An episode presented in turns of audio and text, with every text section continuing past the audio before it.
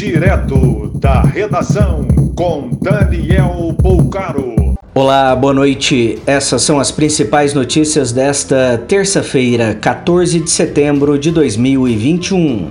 De acordo com o secretário de Saúde de Minas Gerais, Fábio Bacheretti, o estado já estaria com transmissão comunitária da variante MU. O foco da pasta ainda é frear os casos da variante Delta, que deve se tornar predominante em Minas Gerais em três semanas. Ainda de acordo com o secretário, os casos da Delta praticamente dobram a cada semana.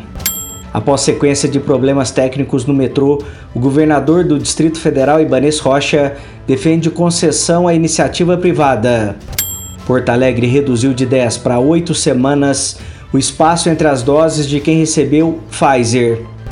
Na primeira entrega neste mês da Fiocruz de AstraZeneca, remessa de 1,7 milhão de doses.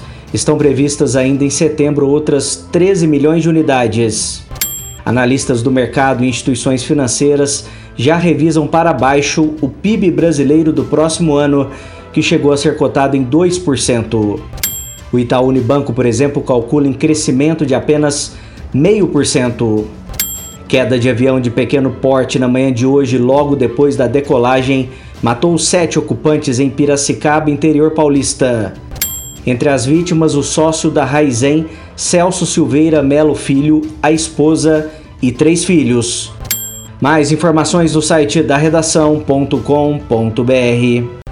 Você ouviu direto da redação com Daniel Poucaro.